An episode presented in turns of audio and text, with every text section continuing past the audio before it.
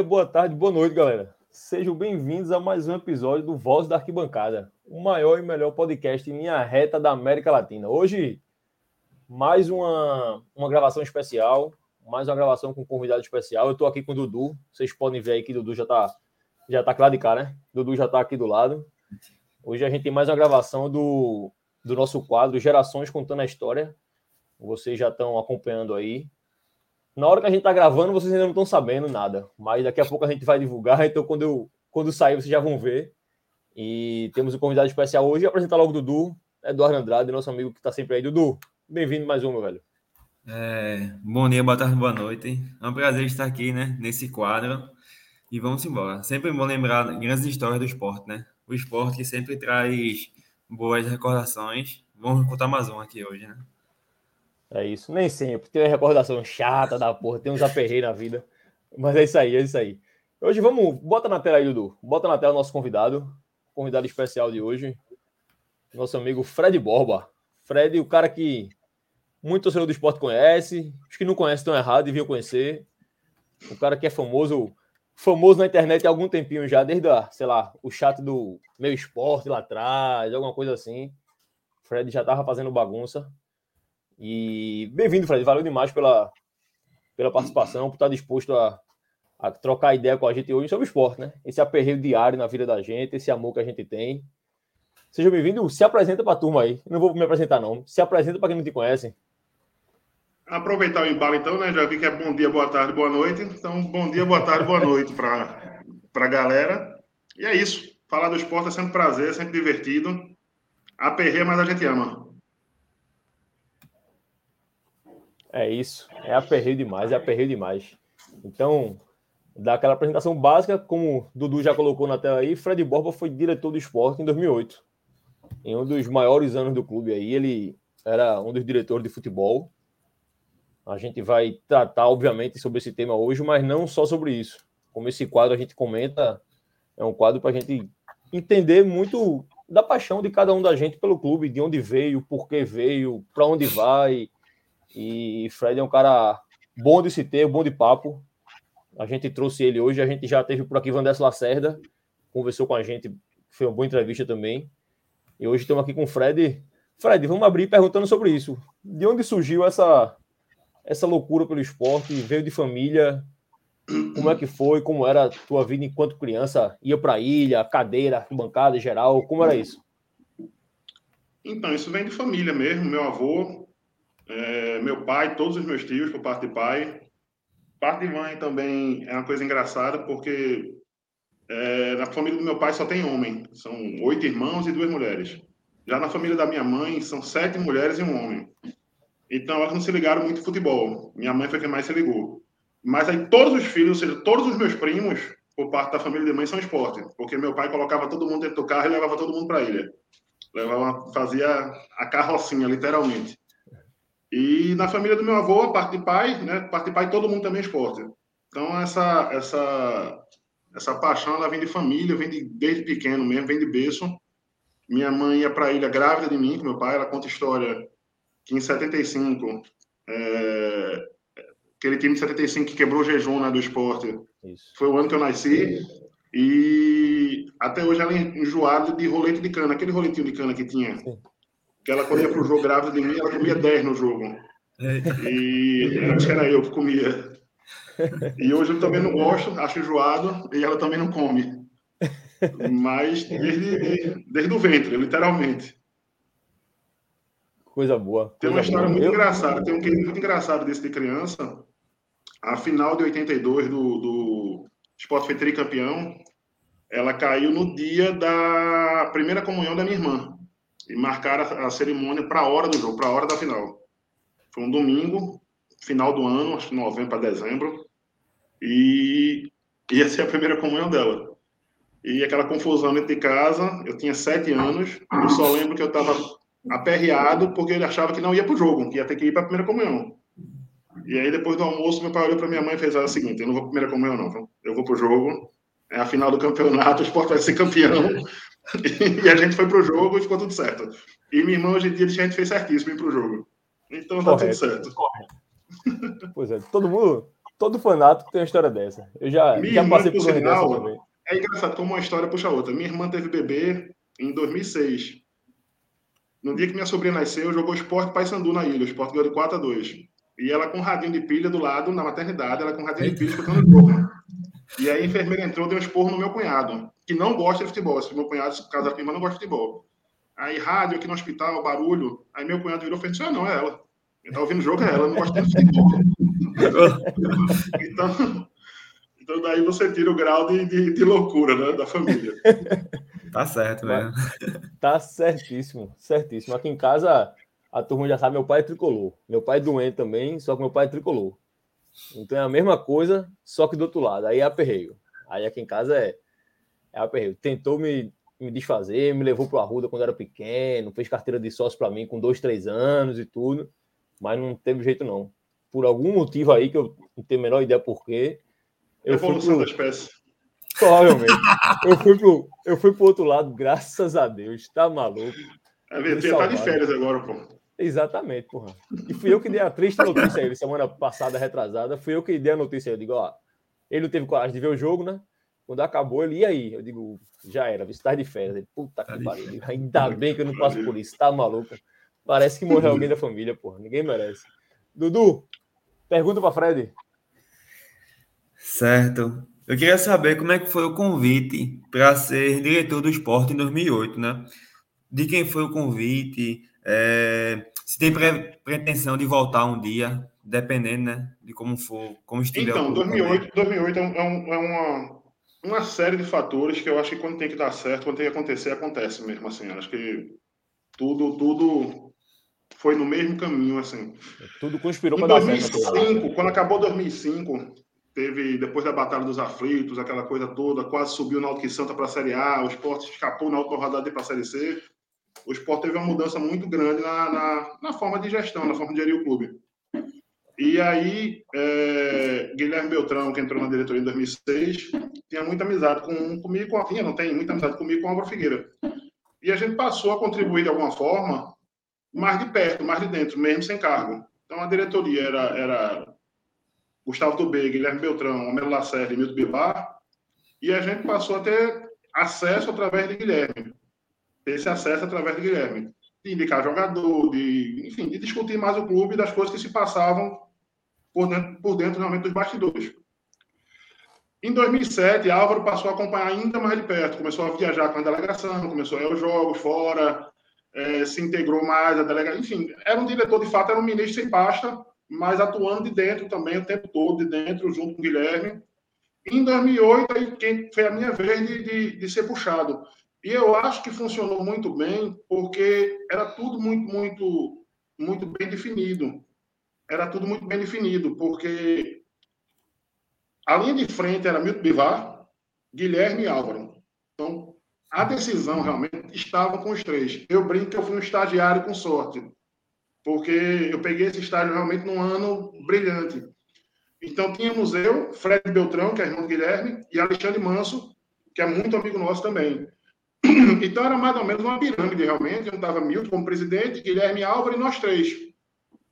E tudo era debatido e, e, e, e se levava realmente os, os pontos que, que precisavam ser debatidos realmente. A gente tinha voz, tinha tudo, mas o poder de decisão realmente ficava centrado nos três: Milton, Álvaro e Guilherme. E eu acho que esse modelo ele funcionou muito, porque eu entendo que quanto menos gente tiver para tomar decisão, melhor. É mais fácil você entrar no consenso, é mais fácil você tomar uma decisão com convicção que está fazendo, o que não quer dizer necessariamente que você vai estar certo, que você vai errar também, menos com, com poucas pessoas ou com muitas pessoas, mas quando você coloca um colegiado, sete pessoas, oito pessoas, nove pessoas, a chance disso dar errado é enorme, porque são oito cabeças diferentes, são nove cabeças diferentes, Fred vai ser mais amigo de Hugo, Eduardo vai ser mais amigo de Álvaro, então sempre vai ter um, um ruído, alguma coisa, é muito mais difícil você chegar num consenso. E esse formato funcionou bem demais que Milton disputava, Guilherme e Álvaro foram perfeitos na condução do, do, do, do, do departamento de futebol. E eu tenho certeza que eu, Fred e, e Alexandre, a gente conseguiu dar uma parcela de contribuição grande nesse processo aí. É, com certeza. A minha, a minha lembrança da época, eu já era macaco velho também. Mas era isso, que a gente via como a direção de futebol do esporte naquele ano era coesa. Você não tinha rusga, não tinha perua que saía na diretoria para prejudicar alguém, era uma coisa unida, todo mundo falava a mesma língua, todo mundo respeitava o lugar do outro. E acho que como a época, falou... a época também ajudava, né? Hoje é muito mais difícil isso, isso. por causa da potencialização das redes sociais, né? Hoje tudo vaza. Hoje tudo vaza, tudo vaza. Vestiário vaza, conversa de jogador vaza, conversa de diretor vaza, empresário vaza. A coisa mais difícil do mundo hoje é você conseguir contratar um jogador e, e guardar sigilo disso. Isso. Por exemplo, o empresário solta, o jogador solta, alguém tem um amigo, o cara liga para um amigo aqui, ó, tô indo para Recife, tô indo para o esporte, o amigo já solta. Não tem. E essa privacidade a gente não conseguiu, conseguiu ter nessa época. Realmente o vestiário era bem fechado, era bem fechado, a gente era um grupo pequeno e unido, literalmente unido. A gente, e não quer dizer que a gente não brigava, não, a gente brigava muito. Todo dia quebrava o pau. Mas quando você faz com lealdade, com, com amizade, quando você fala na frente da pessoa, olho no olho, e, por discordo, não concordo, você é convencido ou você convence, ou você se deixa convencer porque a outra pessoa também tem convicção no que está fazendo, e aí você precisa apoiar também teu companheiro. É, enfim, deu certo. Graças a Deus deu certo. Foi um trabalho. Porra, teve outra coisa ali também que ajudou muito. Ajudou muito. O grupo, os jogadores. Eu acho que eu, pelo menos, eu nunca vi tanto jogador num ambiente só comprometido. Não quer dizer que assim, cara, quando chegou em janeiro, ele sabia que ia ser campeão da Copa do Brasil. Mas você tinha no elenco Magrão, Igor, César, Duval, Dutra. Daniel Paulista, Sandro Goiano. Daniel Paulista, Sandro Goiano, Romerito, Carlinhos Bala. Esses caras, quando perdiam um jogo, não davam nem bom dia. Todos tinham ódio de perder um jogo. Porque você diz assim, pô, jogador gosta de perder. Não, não é isso que gosta de perder, não. Mas tem jogador que tanto faz. Ganhou ok, perdeu ok, empatou ok, é o trabalho dele. Esses caras não. Os caras queriam ganhar, ganhar, ganhar, ganhar, ganhar, se cobravam. Tinha uma espécie de panela para o bem, não era uma panela de derrubar treinador, de, de sacanear jogador, de... era uma panela que eles se cobravam, eles se fechavam, e quem estava fora tinha que entrar naquilo ali e, e, saber que tinha que trabalhar, tinha que treinar. Se o jogo era em Serra Talhada, era em Salgueiro, era no Murumbi, tinha que ir todo mundo, não tinha negócio de, de chinelinho. Era um grupo muito comprometido, isso facilitou muito o trabalho de Nelsinho, que conduziu muito bem também. E facilitou o trabalho da gente, né? O trabalho de quem estava dirigindo. É, com certeza, com certeza. É o que a gente sempre, sempre se comenta em bastidor, né? Quem está de fora, obviamente, tu viveu o vestiário, tu sabe como é tá dentro. Que, acho que é uma frase de Murici, né? Que quem está lá de fora não, não, vê, não sabe 5, 10% do que acontece dentro. Uhum. Mas esse, esse lance de comprometimento, de estar tá todo mundo coeso, é algo que em qualquer mesa redonda de futebol, de torcedor, se fala, né? Porra, tem, aquele, tem jogador que não liga para perder, tem jogador que não sei o quê. Você vê que quando tem um grupo unido no mesmo objetivo, seja lá ele qual for, se é subir para a Série A, se é não cair de uma A para B, enfim. Se um grupo se une em torno de objetivo e realmente corre atrás e todo mundo está unido, as coisas tendem a, a funcionar.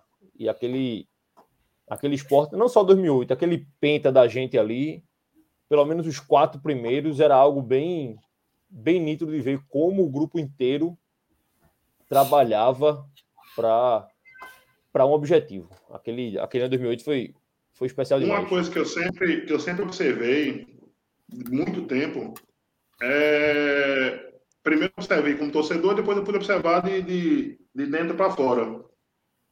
O comportamento dos caras no treino era o mesmo comportamento no jogo. De empenho, de, de seriedade e de companheirismo, de amizade. O treino era uma resenha. O aquecimento era engraçado, eles se divertiam entre eles. O ambiente era muito bom, muito bom. E aí você leva isso para o jogo também. Quando você vê um banco de reserva vibrando com gol, é porque o ambiente tá bom. Quando você vê o reserva fazendo aquela comemoraçãozinha meio batendo palminha, só fazendo assim, o ambiente pode estar certo que tem três, quatro cabos ali que estão putos com alguma coisa. Mas quando o cara faz um gol e passa correndo ali na frente do banco de reserva e todo mundo sai correndo atrás do cara, é porque o ambiente pode, pode estar certo que o ambiente está redondo. Prestem atenção, se vocês olharem no YouTube, procure o gol de André no Santa Cruz, lá no Arruda. Aquele 2x0 que a gente elimina o Santa Cruz na, na, na semifinal do Campeonato Nordeste. Nordeste. Quando o André faz o gol, ele corre para trás do gol ali, para onde estava a torcida da gente. O banco de reserva sai enlouquecido correndo atrás dele. É uma das coisas que mais me chamou a atenção naquele jogo. Que eu brinco é. foi a maior atuação de Agenor na história do esporte. Que começou a briga ali, ele foi muito bem. É... Mas você preste, preste, faça esse exercício. Dê uma olhada nesse gol e veja. Eu lembro demais desse gol. O banco sai todo correndo atrás de André. Então, isso é, que, assim, é uma das coisas que define um ambiente bom. Define um grupo que quer vencer o jogo. Exatamente. É, é, é como é, se é... também o, o vestiário vai te mostrar qual é o objetivo do time, né? Aquele ambiente bom, a, tipo, o que faz a, o jogador criar, criar brilho, né? Que falam, vai mostrar o que o esporte, o esportando, no caso, o que o time vai fazer. Se vai brigar pelo acesso, se vai conseguir se salvar. Se tiver um, um ambiente favorável para o jogador, a tendência é que as coisas fluem. Engraçado, que a gente vai falando, vai, vai falando as coisas e vai lembrando, né? A memória vai. Vai lembrando. O aquecimento do esporte, o aquecimento do esporte no vestiário, antes dos jogos, eles faziam um bate-bola um bate ali, tipo um, um bobinho, né? Um doidinho, e ficavam brincando. Quando o Sano Goiano ia para a roda, dava carrinho, dava voadora dentro do vestiário. Quem deixasse a perna, se quisesse, deixasse. E todo mundo ria, todo mundo achava engraçado. E, e depois, quando Eduardo Batista e Tacão iam realmente para o aquecimento de verdade, a parte do de verdade, aí entrava música, entrava é, rock balboa, entrava trilha de Ayrton Senna, entrava tudo. Você olhava para os caras fazendo, meu irmão, pode vir um Real Madrid que vão perder hoje. Não vão aguentar o esporte na ilha, não. Porque e aquele andava, né? Era o olho do tigre mesmo, aquela coisa do olho do tigre, era o olho do tigre, você via. A final da, da, da aquecimento na final, dia da final, o teto do vestiário, ele tem uma parte que é meio, era meio baixa, não sei se reformaram, e Igor tava aquecendo, pulando. Teve uma hora que eu olhei assim e fiz, porra, Igor vai bater a cabeça no teto já já. De tão pilhado que o cara tava. Você olhava assim, fazendo, meu irmão, não tem, não tem como não ganhar. O time vai ganhar. Eu saía do vestiário, eu saía do vestiário com convicção que a gente ia ganhar o jogo. E a sensação. Foi, bem, porra, foi muita sorte em ter participado disso, foi muita felicidade. É, ter visto ia, isso desse jeito. Assim, eu ia te perguntar isso agora. oportunidade de ter visto isso. Eu ia te perguntar isso agora, enquanto. Porque existe o dirigente, o executivo, né? Que hoje é. Que o cara que é profissional da área e tal. Mas, pra tu, que, porra, nasceu em 75 naquele time de Java Guimarães. Java Guimarães, eu acho, né? 75? Isso. Isso, o time de Java Guimarães. Que em 82 faltou a comunhão da irmã. Que tem a família toda rubro-negra. Participar disso lá dentro deve ser algo Incrível. especial, né, Fred? É, é, diferente, né? É como eu falo, bicho. Foi, foi assim. Quando a gente é mais, quando a gente é mais novo, que a gente vai distribuir currículo para estagiar em algum lugar, o meu estádio realmente foi, foi foi brilhante, assim, foi, porra, foi sensacional ter estagiado nesse ano aí, porque eu brinco mesmo. Eu aprendi muito, aprendi muito com o Milton, com o Álvaro, com o Guilherme, aprendi muito conversando com o Geninho, com o Nelsinho, com o Leão depois, com os próprios jogadores, com o pessoal do staff. É... Foi muito bom, foi muito bom. Assim, são coisas que eu nunca vou esquecer, que, que... mesmo na, na, nos momentos tristes que vieram depois, a eliminação da Libertadores, na, no dia da eliminação da Libertadores, eu vi o quanto o grupo era sério. O, Porra, se caísse uma folha de papel no vestiário, você escutava. Do ambiente do silêncio que ficou, da tristeza que ficou. E foi muito bom. Foi muito bom ter podido contribuir, foi muito bom ter podido viver isso de dentro. É, tem. É, é, difícil não me emocionar com isso. Lembrar do, do. Quando acabou a final, a gente desceu tal, vestiário, e eu liguei para casa, liguei para meus pais. E minha mãe atendeu. E eu perguntei para o meu pai, perguntei, cadê papai? Cadê papai? Aí ela falou, tá na varanda gritando, porque na varanda do meu pai tem uma bandeira do esporte dessa que tá atrás de tu. Tem uma, baranda, uma bandeira grande que de três em três meses tem que trocar, porque o sol queima e aí tem que trocar. E essa bandeira tá lá, uns, tem essa bandeira lá uns 30 anos, sei lá. E ele tava gritando na varanda. E minha mãe dizia, parabéns, meu filho, parabéns, meu filho. Então, porra. Pois é. É foda. É emociona. É foda.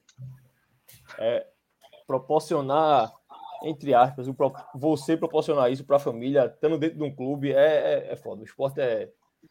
A gente sabe o quanto isso, isso mexe com a gente. Fred, tu, tu entraste na direção na gestão de Milton, né? Como tu falasse ali, 2007, né? 2008. 7 ou 8, isso, 8. 8. E aquele time 2008, quando vocês estavam formando aquele time ali, na época de contratar, existia um, um pensamento, pensando friamente em Copa do Brasil, assim, pô, vamos contratar, acho que esse ano dá, ou foi algo que foi construindo. Começou o ano, viu que, porra, esse time é bom, encaixamos. Porque eu lembro A que Romerinho- base. É, A gente tem Romerinho uma base que terminou em 2007. 2007, né? A gente tem uma base que terminou em Isso, 2007. Exato. E até então, a ideia era continuar com o Geninho. Só que o Geninho recebeu uma proposta do Atlético Mineiro e foi para Minas. E aí gente trouxe Nelsinho. E aí, é... Álvaro, a gente, Álvaro insistiu muito. Conseguiu em São Paulo trazer de volta o Luciano Henrique. Brigou pro Sano Goiano. Leandro Machado veio, voltou da Coreia, se eu não estiver enganado, com a desconfiançazinha, porque tinha tido lesão no joelho, que terminou se confirmando depois. Mas que profissional fantástico. Que É, cara. um dos caras que eu acho que- pra ter convivido. É, velho. é E a mesmo, torcida, mas o termo inclusive, é esse mesmo.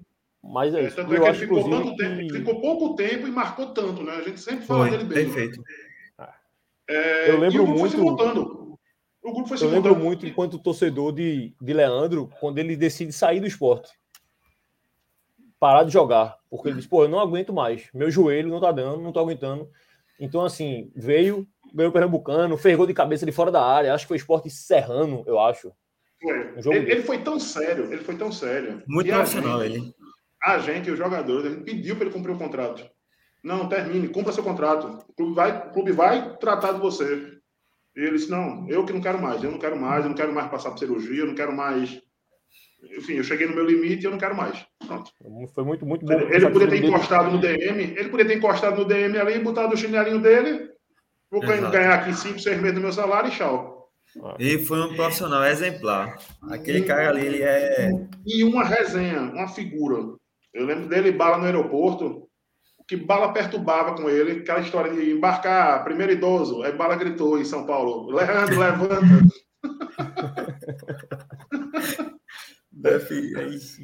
Aquele grupo, Então- aquele grupo era, era muito bom. Foi. E, a- e o, e o grupo em si entendeu?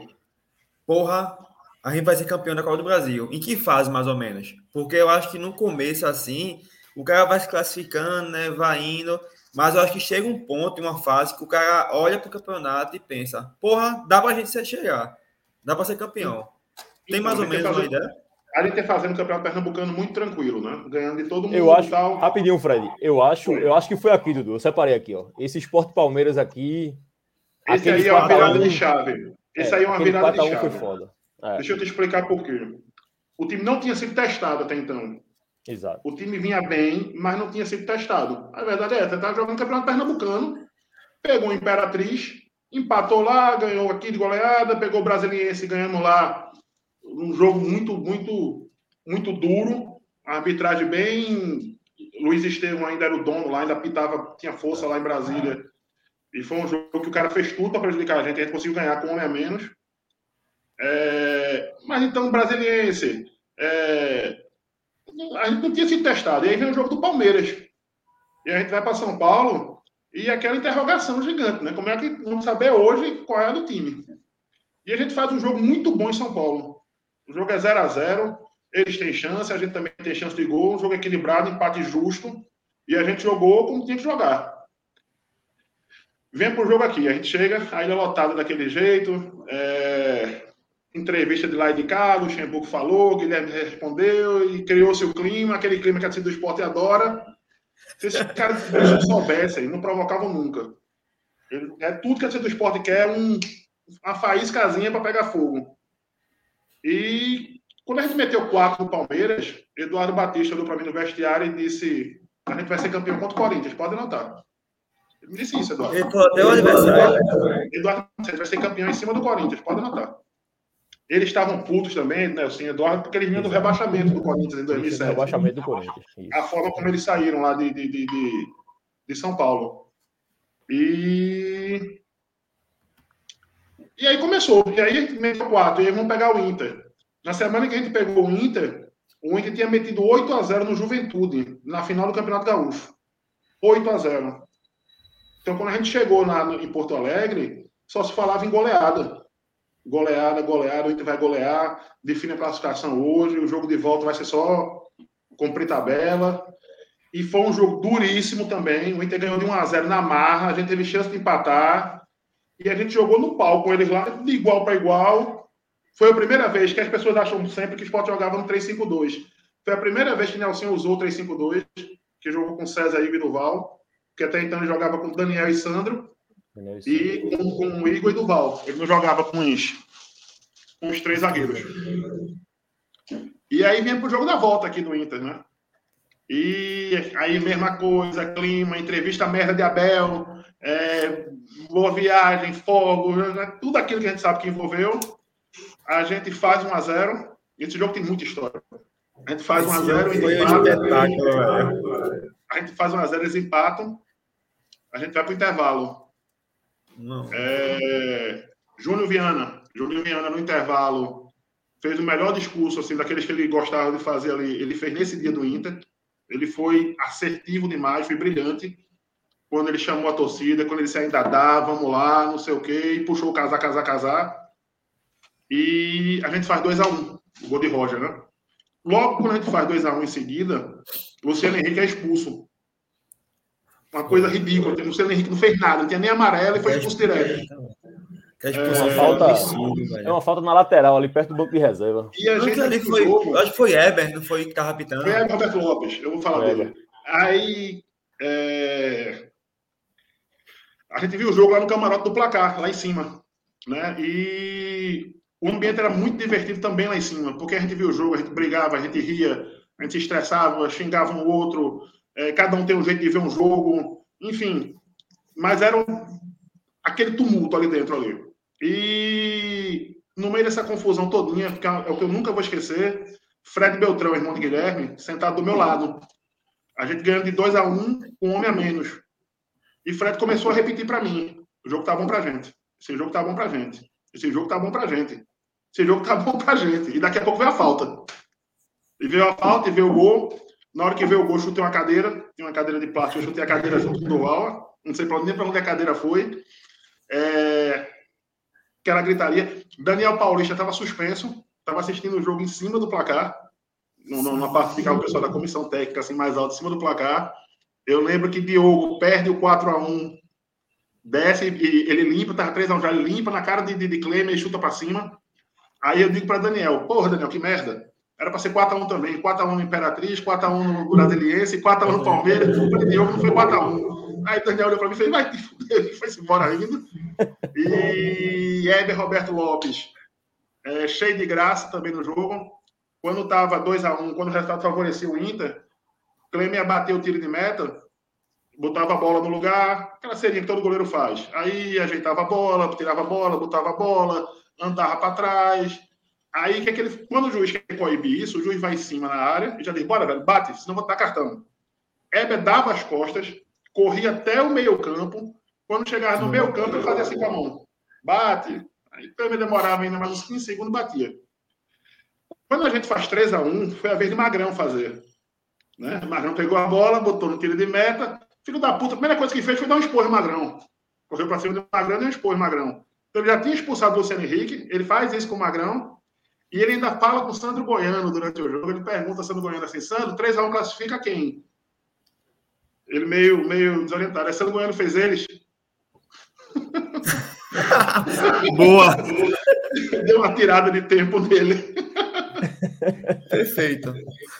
Essa, essas então, histórias foi... de, de bastidores é que são foda, porque esse negócio do juiz mesmo, muita, muito torcedor, a maioria eu acho, olha, acha que o juiz está roubando, está sendo sacana, quando o cara marca um pênalti, quando o cara dá uma expulsão absurda, mas essas minúciazinhas de, porra, uma cerazinha ali que o cara não coíbe, uma falta no meio de campo que ele dá para um lado, não dá para o outro, aquela reclamação que o jogador do Inter, por acaso, poderia fazer e ninguém do esporte pode falar com ele que já leva cartão. Isso é que incomoda.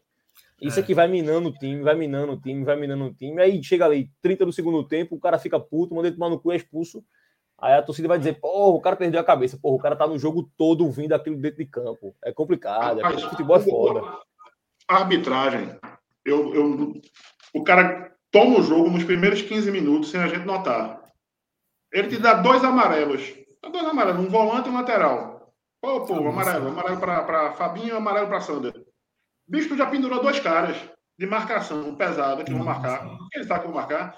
E o amarelo, ninguém lembra. Você vai lembrar o seguinte: quando ele fizer uma falta no segundo tempo, o cara vai dizer assim: já tinha amarelo, fez uma falta para amarelo, levou o segundo amarelo e foi expulso. Mas ninguém lembra como você tomou o amarelo no começo do jogo. É muito difícil o cara chegar e dizer, pô, aquele amarelo, o cara não merecia aquele amarelo no, no, no, no começo do jogo. Essa, essa coisa do, do, do, Eu brinco muito com meu pai, você quando a gente vê jogo junto, tem juiz que faz arbitragem de Libertadores para um lado e arbitragem de brasileiro para o outro. O que é isso? O vai jogar esporte e, e, Flamengo. Então o Flamengo pode chegar, pode bater, pode fazer o jogo mais pesado, não sei o que. Ele segue o jogo, segue o jogo. E o esporte, quando encosta, ele falta, falta, falta. Então você consegue parar um jogo para um lado e deixar correr para o outro. Então tem muita forma que não precisa o cara dar um pênalti, não precisa o cara dar um gol impedido, Exato. não precisa o cara inventar um. Não precisa. Ele vai tomar um jogo. Tem, tem muita história. 2008 tem muita história. Foi, além de tudo, foi muito divertido. Além de tudo, como se não bastasse toda a emoção, ainda foi muito divertido. Imagina, o Vasco depois. Aí veio o Vasco é, depois, matando do coração todo mundo. E a final. Aquele do Vasco, Aí, aquele do Vasco foi foda. Porque o do Vasco, a gente, enquanto torcedor. Né? Vasco. Exato, pô. Dominou o Vasco. E levou dois gols.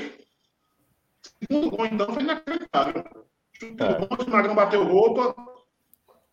Acho que é Edmundo, foi Edmundo. É Edmundo. Edmundo. Edmundo faz o segundo gol nos acréscimos e perde o primeiro pênalti, né? E perde o primeiro pênalti.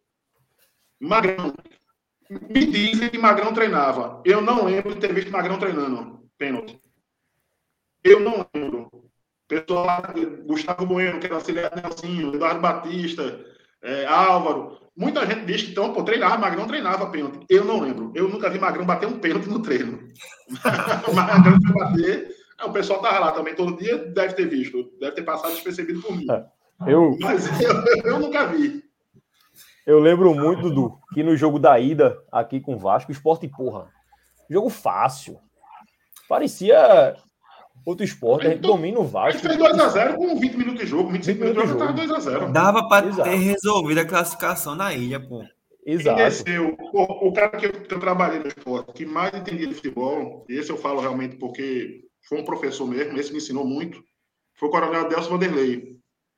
Sim. E o Coronel Adelso desceu, a gente feliz com 2 a 0 que é um resultado ótimo, e o Coronel foi o único que dizia, era para ter sido 3, era para ter sido 4, era para ter matado hoje, dava para ter matado hoje, lá vai ser foda e não sei o quê. E eu, não, Coronel, tá, tá tranquilo, Coronel, ah, lá vai ganhar de novo, tá tudo certo, o time da gente é melhor, melhor. E de fato, a gente começa o jogo, a gente, Emilton perde dois gols de cara, Antes da gente levar os gols, a gente perde muito gol. A gente estava com o jogo de controle. E de repente o jogo mudou.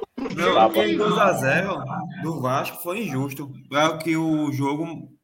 O jogo jogar nesse. O 2x0 não mostra que foi o jogo. Não diz de jeito nenhum que foi o jogo. E o Coronel Adelson era muito bom. Rapaz, eu falei agora, lembrei de uma história dele sensacional também. Ele chegou para mim e fez: Fred, vai chegar um empresário aí eu tenho uma reunião agora, eu queria que você recebesse ele. Tu pode receber ele ali na sala? Vai trazer uns jogadores, tal, não sei o quê, para lá. Posso, pode, não tem problema não. Aí o, o, cara entrou, se apresentou, deu um cartão de visita dele, uma firma de representação, e começou a oferecer jogador.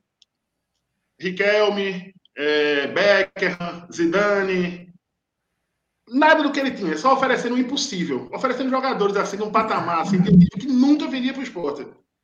Aí eu fazia, eu olhei assim pro cara disse, pô, esse cara, ele sabe onde tá, meu Deus do céu, que tá oferecendo isso aqui. Aí eu olhei e disse, ó, são muito bons jogadores, mas de fato a gente não, não, não são jogadores que não. Aí tá bom, ok, obrigado, sei o que, qualquer coisa liga. Aí foi embora. Quando ele sai da sala, o coronel tá na outra sala rindo. Aí eu olhei pro coronel e falei, o senhor sabia, não era coronel? Ele sabia. Isso é uma conversa merda. aí, aí jogou pro estagiário. Estagiário serve para isso, estagiário serve para isso. Dudu. E a final. Mas... E aí chegamos na final. E aí a final é, também foi aquela coisa, aquela loucura em São Paulo. Era isso que a gente Seu... ia. ia uma, das coisas, uma das coisas que eu nunca vou esquecer em São Paulo foi que deu para ouvir o grito dos jogadores da gente dentro de campo, na hora do gol de Nilton. O silêncio no entorno foi tão grande que a gente escutou, eu escutei, jogadores da gente gritando. Então daí você tira o, o silêncio que foi, que ficou. Eu estava é, eu tava assistindo num bar, que inclusive é um bar, eu esqueci o nome, mas é um bar de interior, que normalmente sempre vai a torcida que mora no interior, né? E no dia, a grande maioria era a torcida do Corinthians. Eu acho que só tinha minha mesa que era esporte, sabe? Quando o esporte fez o gol, a gente comemorou de uma forma incrível e a gente ficou doidinho no bar e o resto do bar todo morgado. Eu acho que foi igual ao estádio lá. O, o... Na saída. foi. Na saída do a saída, parecia que o esporte que tinha saído com a vantagem, sabe? O silêncio, o silêncio. É... Exato. Rapaz, tem uma frase que diz assim, que é, é, o maior barulho do mundo é o silêncio. Quando fica aquele, né, aquela Assim do Corinthians saiu, parecia que tinha acabado um jogo normal, quieto, sem cantoria, sem. Eles passaram junto do ônibus da gente andando assim, aquela romaria, ambiente triste, ambiente de seriedade. Acabou, tava 3 a 0 estavam cantando, aqui tem um bando de louco, vai timão, não sei o quê. Depois do gol, meu amigo, zero, série do estado calado. Foi, porra, aquele Goldenilton ali, e aí vem bala, velho. Bala, bala, foi, bala foi muito foda, velho. Dentro e fora, velho. Clama muito, né, ele? Bala, parceiro. Bala foi muito foda, velho. Porque Bala tirou o Corinthians. Bala desestabilizou o Corinthians de um jeito que inimaginável. O cara feito Mano Menezes ter caído numa pilha daquela de bala, por exemplo. Ah, foi o gol do título. Ah, falei com Deus. Ah, não sei o quê. E Mano Menezes tem que responder. Ah, foi o gol do, nosso título. Se pode ser o gol do nosso título. Se o jogo for 0x0. Enfim se perdeu completamente. Quando, ele, quando o Mano respondeu, Guilherme olhou para mim e fez: perderam. A gente vai ganhar, vai ser campeão. Porque o cara tá. O cara ia responder bala, velho. O negócio de uma provocação dessa, um treinador, fosse outro jogador respondendo. Porque, assim, hierarquicamente falando, eu acho que tem uns níveis assim de, de presidente briga com presidente, diretor com diretor, treinador, enfim. Quando o cara aqui em cima briga com quem tá aqui embaixo, alguma coisa não tá batendo bem aqui em cima, velho. E aí Bala teve essa do, do, a semana de treino. Aí você vai lembrando. Antes do jogo do Palmeiras, do, do domingo, que a gente escala o time reserva e ganha de 2 a 0 Que até Marcos falou, se o Sport tivesse que time titular, ia ser 5, 6. É. Então, naquele dia ali que a gente, a gente tomou tô, a decisão junto com o Nelson. Eu tô com de, esse ingresso, de, de, inclusive, eu separei isso também. Isso tá aqui. Massa, velho. Eu subi, pô, eu sou um cara, eu sou muito franco com algumas coisas. Eu subi a escada que a gente subia do placar, que é um. Eu não sei se vocês já subiram, mas é, é tipo uma ladeira da misericórdia, só que de, de degrau. E eu subi e conversando com o Gustavo Bueno, e a gente conversando, né? Porra, fazer um jogo bom hoje, é, empatezinho, perder de um gol, mas jogando bem. Porque, porra, era time reserva da gente contra o titular do Palmeiras. É. Bicho, os caras deram um, um vareio de bola que foi um chocolate que o Palmeiras levou. Porque o, o time, o, o, time reserva nesse dia jogou melhor do que o titular, eu acho. Tanta bola que jogou. O que Diogo jogou de bola nesse dia credenciou ele a jogar a final. É, eu Deu ia... confiança no Luciano e coloquei ele na final. Jogou demais, Diogo. Luciano Henrique, ia... Luciano Henrique era o único titular que, que jogou nesse dia. Porra, Luciano, quando estava no dia de acabar com o jogo, ele acabava com o jogo. É, Luciano era o cara que botava a bola embaixo do braço para tomar a bola de Luciano Henrique, meu amigo. Pra tomar a bola daquele cara é foda. E Luciano... aí, porra, a gente jogou muito, velho. A gente jogou muito aquele do Palmeiras. Luciano jogava muita bola. Fez o placar. É. A gente fez o placar que precisava quarta-feira. Então saiu todo mundo com a, a, confiança na estratosfera, assim, porra, a gente vai. A gente vai, a gente vai, e aí vem o ambiente, o ambiente da segunda-feira, da terça, de treino, de concentração. Eu cheguei no esporte, eu acordei na quarta-feira de manhã, Álvaro me ligou, Álvaro Figueiredo me ligou, disse, Fred, tu passa aqui em casa, vamos pegar. Aí eu disse, passo. Se eu tenho que passar no escritório só para deixar um documento e passo e pego. E peguei Álvaro umas 8 e meia, 8 e 40 da manhã, eu peguei Álvaro na casa dele. Álvaro morava ali no Espinheiro, na Rua do Espinheiro. Peguei Álvaro, a gente foi pro esporte. Chegou no esporte umas 9 horas da manhã, mais ou menos. 9, 9 e 15, a gente chegou no esporte. E ficamos por lá, tal, conversando, os jogadores ainda dormindo, a concentração ainda era ali no, no, no numa parte esporte. Sim. E a gente andando e conversando no vestiário e vendo as coisas e tal. E lá para as tantas, é, chega calçade da SPN. E fala comigo, tal, de boa, educado. Aí eu, eu reclamo, aí ele fala da, da, da, da questão dos ingressos da torcida do Corinthians. Aí eu explico a ele que não, o lugar que a torcida do Corinthians vai ficar é um lugar que cabe 2.500 pessoas, é a disponibilidade de ingresso que tem, é 10% da carga, sei lá, aquele negócio que eu falei. Muito diferente do lugar que vocês colocaram assim, do Esporte São Paulo. O pessoal não conseguia ver nem a bola direita, com as placas de publicidade na frente, ser maltratado e aquilo ali. E vocês não deram um pio. Aí ele ficou calado, agradeceu a informação e saiu. E tem essa lembrança desse dia também. E aí começou a chegar a torcida, aquela movimentação, daqui a pouco começaram a botar som alto. Do meio dia começaram a botar som alto ali no, no, no, no Marcelino Lopes. Aí lá vai conversar com os caras. Pessoal, pô, não bota som alto não, os jogadores estão dormindo, estão descansando, vai quebrar a concentração tal. Segura até umas 4 horas da tarde, pelo menos. A galera, não, de boa. Aí não colocaram o som, vieram colocar realmente no, no, no, no final da tarde. E aí foi muito foda, velho. Aí o resto é e aí, dessa, 9 horas da manhã, eu voltei para casa no outro dia, de 9 horas da manhã.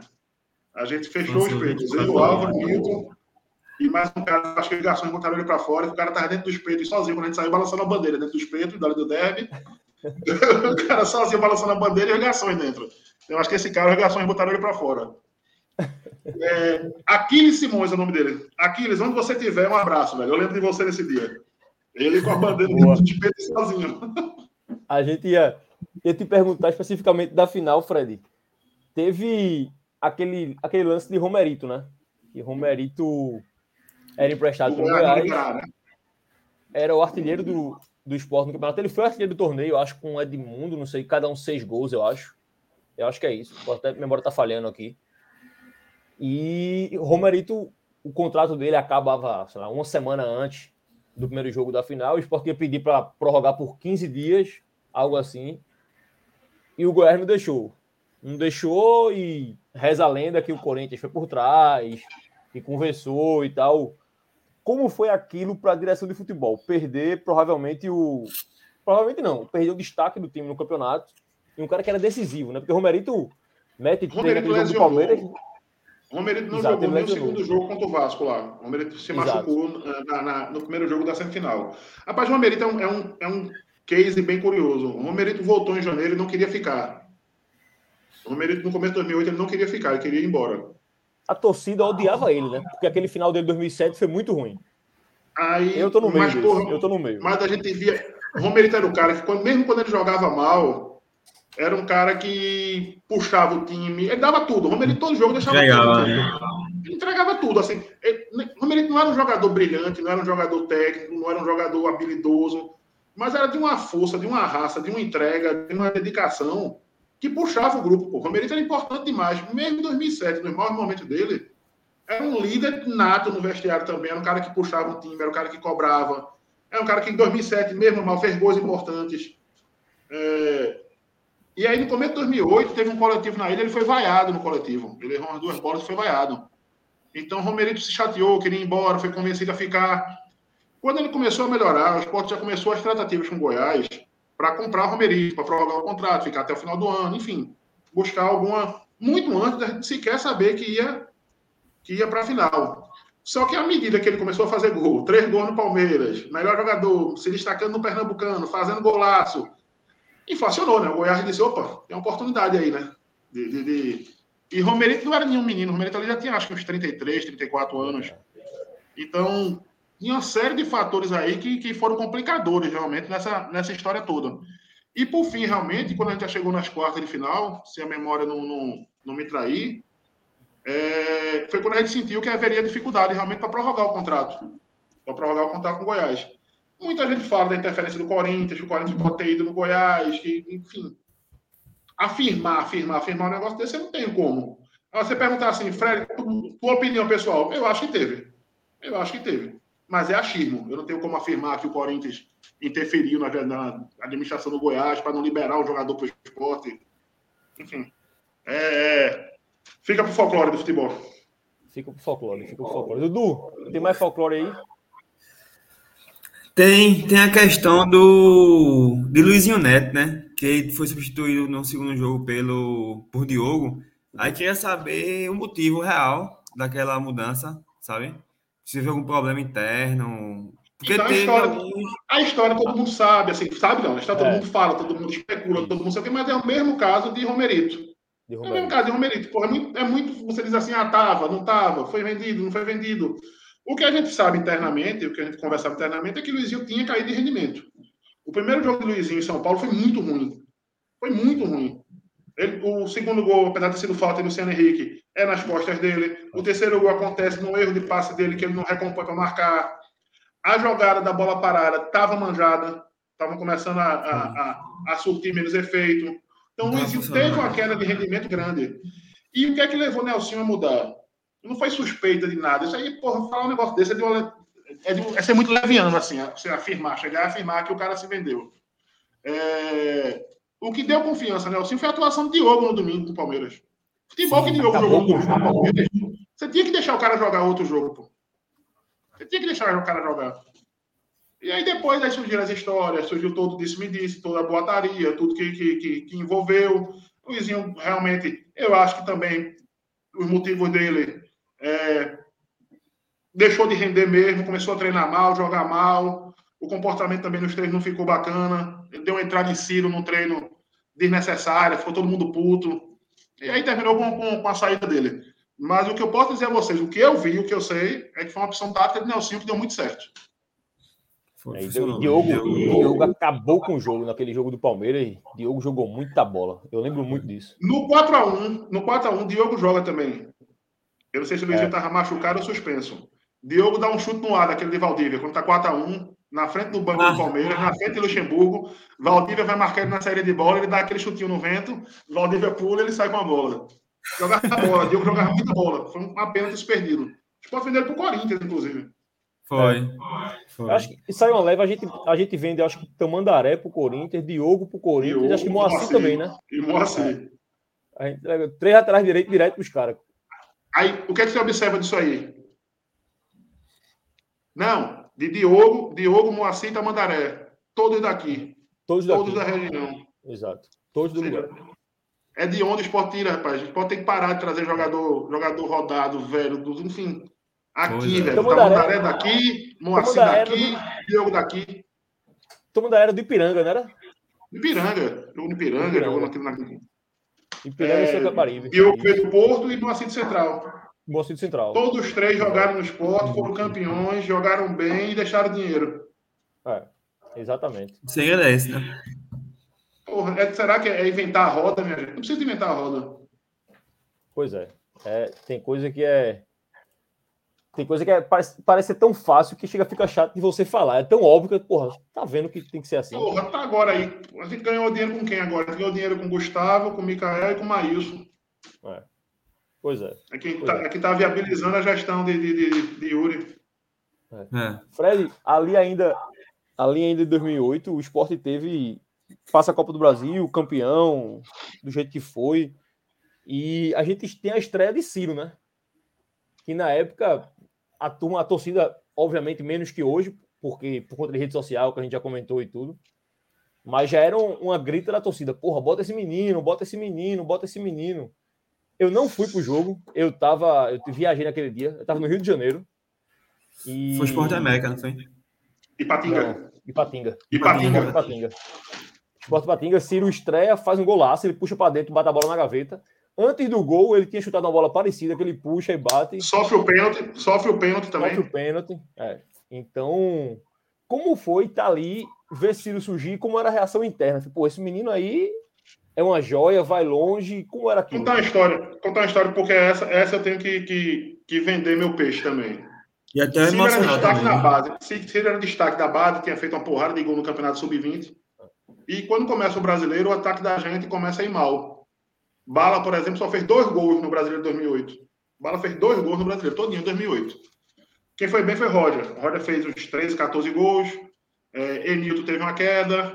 Leandro veio a contusão. E aí a gente começou a fazer algumas apostas. É, Milton trouxe Lúcio Curió, tinha jogado na Paraíba, naquele time pequeno da Paraíba, para ser testado. Veio o Wilson, foi quando a gente contratou o Wilson. E isso, e isso, Ciro despontando.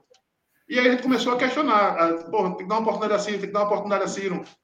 E num café no shopping, no shopping Recife, eu estava tomando um café com Rojas, Gustavo Bueno, professor Rogério Machado, Felipe Figueira, não me lembro se Rodrigo, outro amigo da gente, estava. É, a gente tomando café e eu insistindo para Ciro ter uma oportunidade. E eles meio que, porra, muita, tem muito. Falta fundamento, precisa treinar mais, precisa incorporar mais. Aí eu me lembro que eu disse, porra, se Robinho tivesse no esporte, estava no sub-20 até hoje. Robinho dessa finura, tinha sido campeão brasileiro no Santos em 2002, destaque. E aí teve essa, essa discussão, discussão saudável no, no, no café. E eu me lembro que eu insisti muito nesse dia, mas muito nesse dia. No jogo seguinte, foi um jogo em Goiás, Ciro viajou. Viajou, mas era aquela coisa do viajava com um jogador a mais e cortava um do banco ainda. E ele já viajou, já treinou, já viveu o ambiente, já foi, foi relacionado. E aí no jogo seguinte é esse jogo do Ipatinga, que aí ele entra. Ele entra e aí não saiu mais. Né? Ficou nessa de, de, de virou a Ciro Mania. eu acho que a capa do jornal no outro dia é assumido, né? Eu acho que é de Ciro essa capa. Guilherme foi muito feliz nesse dia também, porque Ciro saiu completamente porra, emocionado, transtornado. O tempo que você quiser é. usar, ele chorava muito. E a imprensa não entendeu. O Guilherme não deixou o Ciro dar entrevista. O Guilherme tirou o Ciro, tirou o Ciro da, da, da, da do vestiário, colocou no carro já levou embora para para casa dele e tal. A imprensa criticou. Ah, tinha que ter deixado o cara falar. Não, não tinha que ter deixado nada aquele dia. O Guilherme fez, fez o que tinha que ser feito. Eu entendo lá da imprensa e tal, porra. A notícia é Ciro, a notícia é o menino. E vocês não vão deixar eu falar com o cara, né? A gente é. entende também. Tudo tem dois lados. Proteger, tem que proteger o lado. Mas naquele momento não era o momento de Ciro falar ainda. Até porque também tinha outra coisa também que as pessoas não sabem. E que aí o trabalho de Álvaro e Guilherme foi foda também. Eu tenho que enaltecer esses esse meus dois amigos. Contrato de Ciro, qualquer um podia tirar Ciro do esporte. A merreca, Ciro ganhava ajuda de custo, estava na base, subiu. E Aí já apareceu empresário, já apareceu não sei o quê. Aí começa a aparecer, né? Aparece gente de todo lado, aparece gente dizendo que vai levar para todo canto. E aí Álvaro e Guilherme conduziram assim com, com, com discrição, com competência, amarraram o, o, jogador, amarraram o contrato, colocaram multa. Uma das coisas engraçadas da torcida do esporte. A do esporte, a gente é muito doido. Na mesma época, surgiu o Neymar. A multa de Neymar era 100 milhões. A de Ciro a gente colocou 20. Como é que pega Ciro e bota a multa de Ciro 20 milhões? Esse Neymar que não joga porra nenhuma, a multa é 100? E a gente ouvia eu isso. Lembro, eu lembro. A gente ouvia eu isso. Lembro disso, é. E o pior é o seguinte, porra, porque a multa, a multa é só o referencial. A multa você bota o valor que você quiser, ah, é 20. Mas se o cara chegar a oferecer 15, ok, tá vendido. Né? Então, é. mas eu me lembro que ainda teve isso. Ou seja, a gente levou essa, essa esculhambação ainda, porque como assim a multa de Ciro ser menor que a multa de Neymar? É, e no ano seguinte, o ano da Libertadores, que Ciro começa o ano muito bem também, rola uma história de convocar Ciro para a seleção, né? Porra, Ciro para seleção. E eu lembro muito disso, que era exatamente meu coisa Neymar. Esse Neymar aí já estão falando, porque Ciro não? Ciro faz gol para cacete e não vai, e vão levar Neymar e Ganso, por quê? Era a mesma coisa. Rubro Negro, Rubro Negro é muito bom, Rubro Negro é maluco, mas é bom demais. Não, essa megalomania. Rapaz, é, é, é... essa coisa de, de, de não é ser humilde ou ser arrogante ou ser. Mas essa megalomania da gente faz muito o esporte ser diferente dos outros. É. Porque a gente é, fala isso. A gente não fala isso porque a gente quer provocar, a gente fala que a gente acredita mesmo. Como assim esse filho da puta desse Neymar vale 100 e o meu só vale 20? É, exatamente. exatamente. Ou seja, tudo meu é melhor, tudo meu é maior, e é mesmo. É mesmo, que a gente é, é assim mesmo. mesmo. É verdade. E eu, e eu sempre comento isso com os amigos da gente, que a megalomania do Rubro Negro é, é muito bom pro bom e é muito ruim pro ruim também. É, é algo que... Exatamente. Leva a cobrança a gente, vem no mesma. Leva a gente. A cobrança vem na mesma proporção. É, na mesma proporção.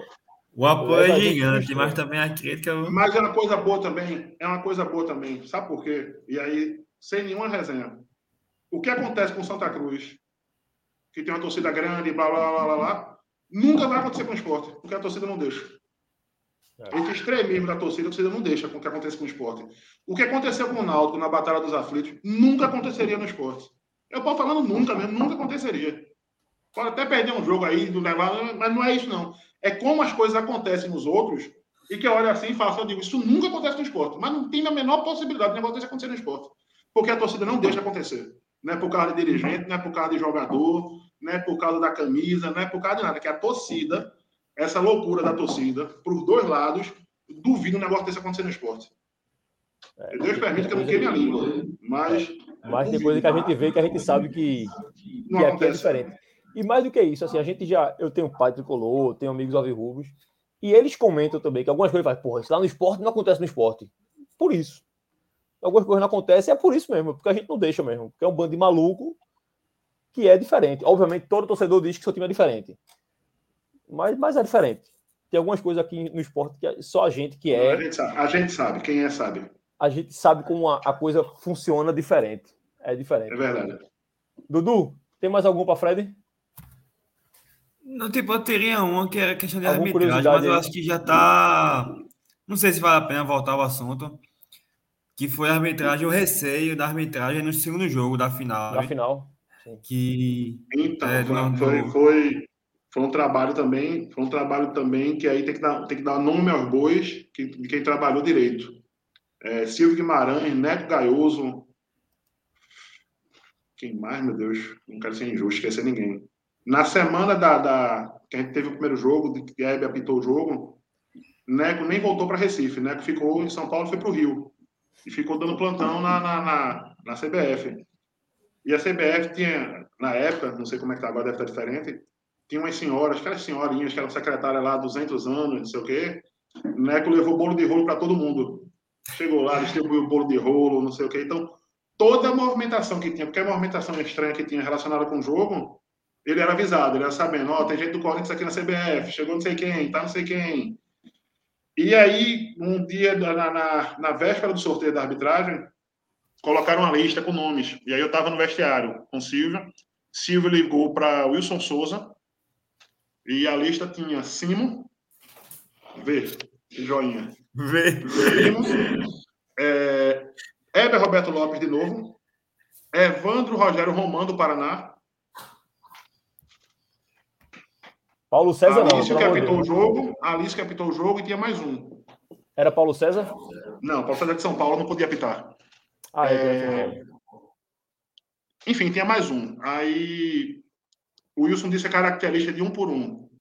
E quando chegou em Alício, ele disse: Alício é sério, é honesto e, percentualmente, estatisticamente falando, os times da casa costumam vencer mais com ele chamou de caseiro de uma forma caseiro. elegante. É. Chamou de caseiro de uma forma elegante. Exato. É, Evandro Rogério Romano, eu lembrei de um jogo em 2000, 2007 com o Flamengo, expulsou o Fumagalli. Sem Fumagalli ter feito nada. Um 2x2 teve com o Flamengo na ilha.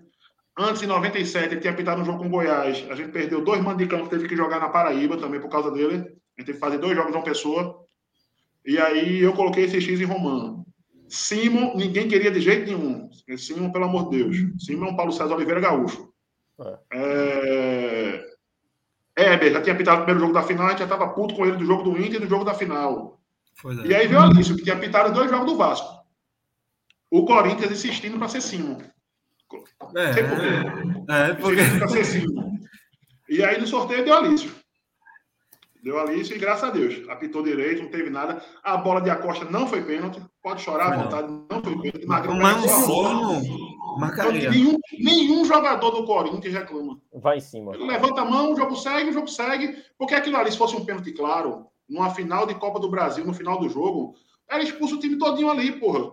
Os caras cercavam o juiz, não sei o quê. Hoje é ser inferno com o VAR. Hoje, metade da ilha ia morrer de coração ali. Quando o cara fizesse assim, metade do campo ia morrer. Mas não foi pênalti. Você pode botar em câmera lenta, pode ver pelo ângulo que você quiser. Magrão pega só a bola e depois da costa se choca.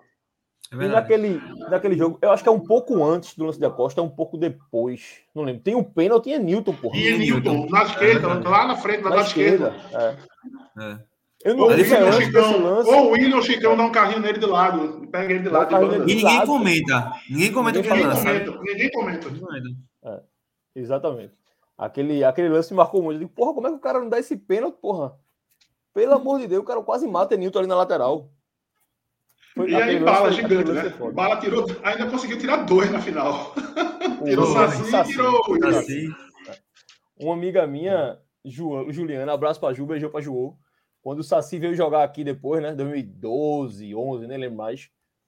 É, ali na parte esporte, jogadores passando, esporte na fase mais ou menos. Aí Juliana chamou o Saci, ele achou que era autógrafo, alguma coisa do tipo. Ela soltou, Saci, a melhor coisa que você viu no esporte foi aquela expulsão pelo Corinthians. Isso é ruim pra caralho. Ei, pô, pesado demais, velho. Eu nunca esqueço disso, velho. Ele fez uma cara de que, porra, sacanagem, velho. Aquela história é muito boa. Fred, estamos chegando no fim. Eu queria passar por uma que até um, um, um menino que está aí na edição, o Luquinhas, mandou aqui, que Cid, Cid Vasconcelos, soltou no Twitter recentemente, que foi a contratação de, de Marco Aurélio, né? Que Cid botou. Agradeço a Fred Borba pela, por essa indicação, alguma coisa assim. É, digo, a gente ficou um mês, eu, eu, passei um mês em 2013. Quando a gente voltou, em 2013, nós ficamos um mês, 40 dias, e a gente saiu por causa dessas questões políticas do esporte que ninguém aguenta mais. Ninguém tem mais é. paciência para enfim, vamos, vamos até futebol. Aí a gente ficou esses 30, 40 dias no esporte e remontando o time que tinha sido rebaixado em 2012, né?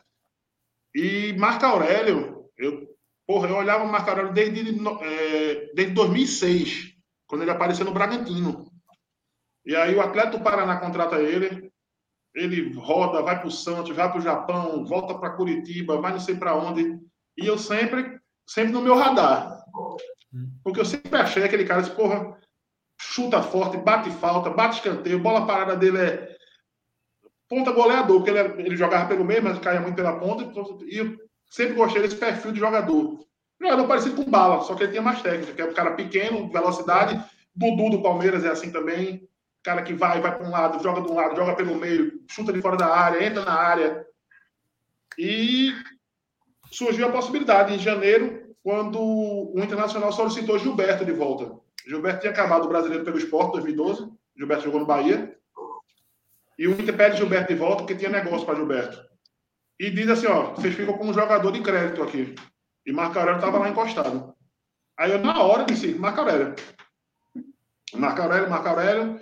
E aí, a mesma equipe 2008, Álvaro, Milton, Guilherme, todo mundo não, Marco Aurélio, Marco Aurélio, Aurélio, porque ela vem, não vem, vem, não vem, vem, não vem, vem, não vem. E o empresário dele chega e diz: Não, ele está fechando com o Náutico. Eu sou. Eu sou vizinho de condomínio, a gente mora no mesmo, no mesmo condomínio que Galo, no Guarujá. E o jogador está fechando com o Náutico e tal, pá, pá, pá, pá, pá, pá. Aí, não, não, não, não, não, não, não, até que eu consegui falar com o jogador. E aí ele disse para ele, bicho, tu queres... É, o Náutico estava na Série A, a gente na Série B. Eu disse: tu queres jogar a Série A para ser rebaixado e não receber salário? Ou queres jogar a B para subir e receber? Aí ele olhou, ele riu e fez: não, eu quero jogar no esporte. Ele disse: eu quero jogar no esporte. E aí depois, aí, eu acho que não me lembro se foi Guilherme, se foi Milton que conduziu o, a questão financeira, acertou lá com o Inter lá e o jogador veio. Vou, mais, aí, mais um balão. E aí, foi, balão. e aí foi, esse foi um balão. Esse é um balão bem bonito. balão de Fred Borba. Pega ela. Não, balão do esporte, pô. Porra, porque sabe o que é? A gente, a gente precisa entender algumas coisas assim no futebol. E aí também é outra. Ninguém contrata sozinho, certo ou errado. Você vai ter um jogador que você vai insistir mais, você vai querer mais tal. Mas no final, quem traz é quem está com você. Se a diretoria tem quatro caras, os quatro trouxeram. Se deu certo, foram os quatro. Se der errado, foram os quatro. Não tem essa de fulano acertou e o resto não queria. Quando você vê esse tipo de bravata, desconfie. Porque é bravata, no final é só bravata. É. Ah, eu sou foda, Isso... trouxe Marco Aurélio. Não, quem trouxe Marco Aurélio fui eu, Guilherme, é. Milton, Álvaro. O esporte trouxe Marco Aurélio. E a gente sabe que esse, esse ego aí é o que atrapalha muito o Leãozinho nos últimos, sei lá, é oito anos, pelo menos, sete anos. Desde 1905. É, eu não queria ir tão longe, não, mas é exatamente isso. Guilherme de, Aquino, Guilherme de Aquino, na primeira reunião, já, já brigou com o conselho. Já tem problema. É. é exatamente, é exatamente isso. Fred, queria, chegamos no final do programa aqui, queria agradecer demais. Esse era um programa que a gente queria fazer muito. É, a gente pensa esse programa fazer um quadro pequeno. Quando a gente começou a conversar, porra, vamos fazer um programa de meia hora 40 minutos no máximo. Mas aí teve a entrevista com o Van Dessa, a gente acho que até conseguiu ficar por aí. Mas aí, quando teve a de Fred, eu digo, porra, não vai dar para falar sobre 2008 em meia hora. É impossível falar 2008 sobre meia hora. Tem história pra cacete naquele ano. E com certeza tem mais coisas. A gente não falou aqui de Libertadores, que Fred, que Fred Borba estava lá também, então a gente nem citou Libertadores aqui, guarda para outro programa, porque aquele ano de Libertadores é. Porra, ali é espetacular. Eu Tem tanta no, coisa perguntar, velho. No auge, no auge da loucura ali. Quando eu tô com vontade de me matar, eu boto aquele jogo do Palmeiras de novo para assistir. Porra, não, é... não lembra não, pelo amor de Deus. A depressão, a depressão, aquele jogo, a depressão vem. Aquele jogo, eu nunca vi aqueles, aqueles pênaltis de novo, velho. Eu nunca eu vi. também eu não. Memória, eu, eu só vi logo mesmo. Eu tinha a memória do estádio e eu vi depois o lance de, de Paulo Baia, aquela que Ciro desvia de cabeça e Paulo Baia perde o gol. Aquele eu vi na televisão. O resto eu não vi nada. E o gol, né? O gol da gente eu vi. Eu já revi esse jogo. Eu já revi esse jogo na íntegra, o jogo inteiro. Porra, mais de 10 vezes fácil. Eu já revi várias vezes aquele jogo todo. Eu não tenho eu... coragem de fazer isso, não. Eu ainda não tive coragem, não. Um dia eu faço. Assim, e, e, e, o pior, minha mulher olhou para mim um dia e falou: vai terminar de doidar, porque a bola de Ciro bateu na trave. Eu fiz, puta que pariu. É. Eles assim, entra, entra hoje. Entra Mas hoje. o esporte perdeu o jogo nos perde Paulo Baia. Ele teve três chances, pô. Eu teve uma. teve uma que Marcos, pô, ele caiu para um lado, deu um canto todinho para ele, e estou para fora. No primeiro eu tempo ainda. Teve... Paulo Baia, Paulo Baia jogou no esporte. Essa é uma coisa que a gente precisa observar também. É... Com Paulo Baia, o esporte foi tetracampeão invicto. Ciro foi o artilheiro do campeonato. Ele era o maior assistente de quem mais dava passo para Ciro fazer gol a ele. E foi líder do grupo da morte na Libertadores.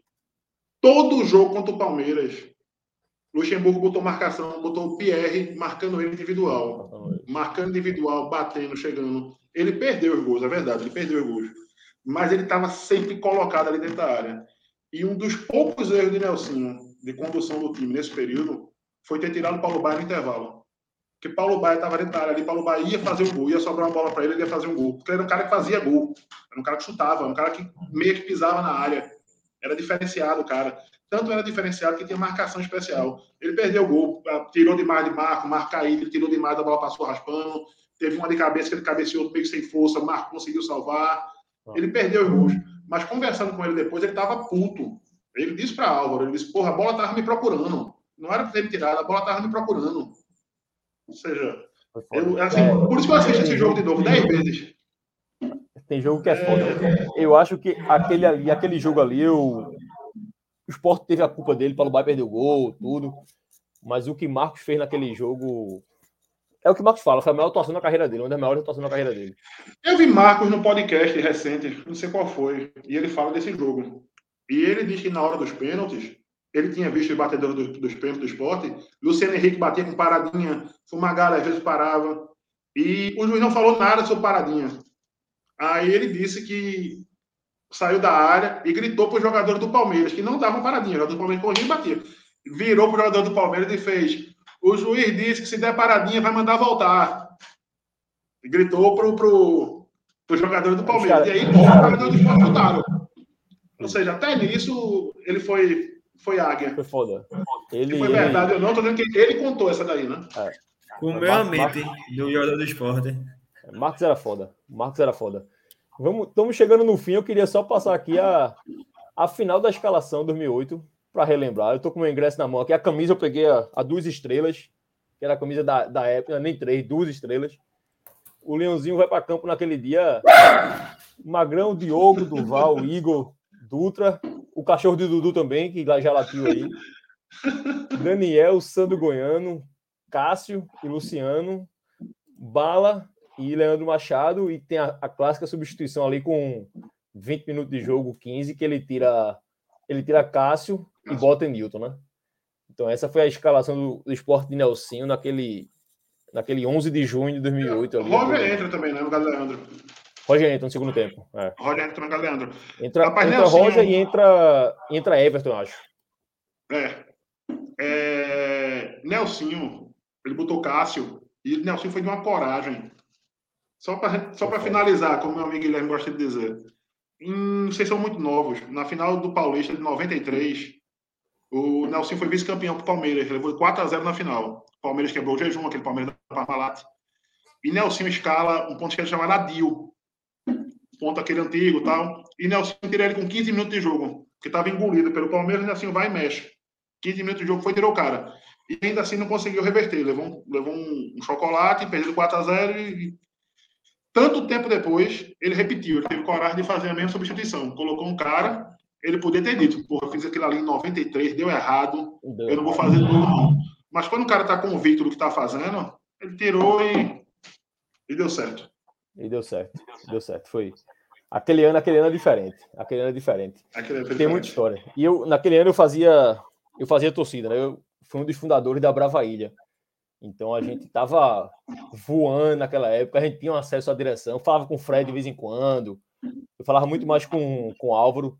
Eu lembro da festa da Brava em 2009, tava montando o time da Libertadores, uma festa que a gente fez no esporte, e eu conversando com o Álvaro, e na hora ele atendeu o telefone para contratar o lateral direito, aquele Jonathan, que era do Cruzeiro na época. Uhum. Que estava no banco do Cruzeiro. Aí o Jonathan acabou não vindo, aí Álvaro faz a cara feia de que foi, Álvaro? Aí disse, porra, ia contratar o cara, o cara não vem mais e tal. De quem era? Aí ele falou, porra, Jonathan, mas o cara não quer vir pra cá porque é o esporte, que é Nordeste. Porra. O cara tá ganhando. Ele falou na época, eu não lembro, era coisa de, sei lá, ele ganha 50 mil no Cruzeiro para ser reserva. O esporte ofereceu 80 para ser titular na Libertadores, mas o cara não quer vir. O cara prefere ficar lá por conta da vitrine. Fazer futebol aqui é muito difícil. Eu nunca esqueci disso. Eu digo, porra, se o esporte estava na Libertadores e não conseguia tirar um reserva do Cruzeiro, imagina hoje, por exemplo, uma Série B de... sem dinheiro. Leandro Amaral, que foi do Vasco, do Fluminense. Lembro. Álvaro me contou essa no dia. Conta aí, conta essa. A gente sentado reunido, vamos trazendo atacante para Libertadores. Leandro Amaral, Leandro Amaral, empresário ofereceu Leandro Amaral, telefone Leandro Amaral, liga para Leandro Amaral. Aí atende a esposa dele. Aí a esposa dele faz, ele tá tomando banho. Ele disse que quando sair, ele retorna para vocês. Ele tá tomando banho até hoje. Exatamente. Álvaro me contou essa. Nesse até mesmo hoje, dia, ele. Eu espero que ele não tenha morrido afogado, porque tá no banho até hoje. tentou contratar Leandro, mas não consegue nem falar com o cara. O cara não quer, não. É foda. Era complicado, Porra, lembrei, complicado. Lembrei da saideira mesmo. Teve outro jogador também, que esse é dor de corno minha. Essa, essa dói. Jonas do Grêmio, do Benfica. Sim, Benfica. Sim, perfeito. Tá Jonas fechou com a gente para Libertadores. Pô. Jonas tinha jogado o brasileiro em 2008 pela Portuguesa. O Grêmio não tinha interesse em ficar com ele. É, o procurador dele é o irmão dele, era o irmão dele. A gente deixou tudo amarrado para fechar com o Jonas. O Grêmio contratou aquele que chama de Labarbe, um galego, esqueci o nome dele. É... É... Max Lopes. Max Lopes. Tinha contratado também um colombiano, que agora esqueço o nome. Aí e tinha mais. Contratou Herrera, Herrera, Max Lopes, tinha um colombiano, tinha mais outro atacante lá, tinha um tal de Reinaldo. A quinta, sexta opção era, era Jonas ia começar o Campeonato Gaúcho. E o diretor do Grêmio disse para a gente, fez, ó, tá tendo uma dificuldade para regularizar os estrangeiros, a gente precisa regularizar. Quando regularizar os três, a gente libera Jonas. Primeiro jogo do Campeonato Gaúcho, o Jonas fez dois ou três, o segundo jogo fez dois ou três, não parou mais de fazer gol, o cara olhou para a gente e fez, ó, não tem como liberar o cara agora não, velho. E o cara terminou o ano como artilheiro do Campeonato Brasileiro, de 2009. Foda, eu lembro muito dessa... Eu lembro muito dessa de Jonas, que era um cara que jogava direitinho, mas ninguém queria. Ele tinha rodado já em Santos, emprestado aqui, ali e tudo. Aquele cara era, era, era outro. Esse, Jonas era outro Marco Aurélio, assim, na minha vida. Era um cara que eu vinha, porra, jogou no Santos, no Guarani, na Portuguesa. Eu vinha é, monitorando, exato. assim. Eu tinha certeza que aqui ia, ia virar, mas. Certo. Enfim, é isso, coisa do é futebol. É Fred. Pessoal, obrigado pela. Hora. Pela... Não, obrigado pelo papo, obrigado pela. Pô, sempre é muito bom falar do esporte.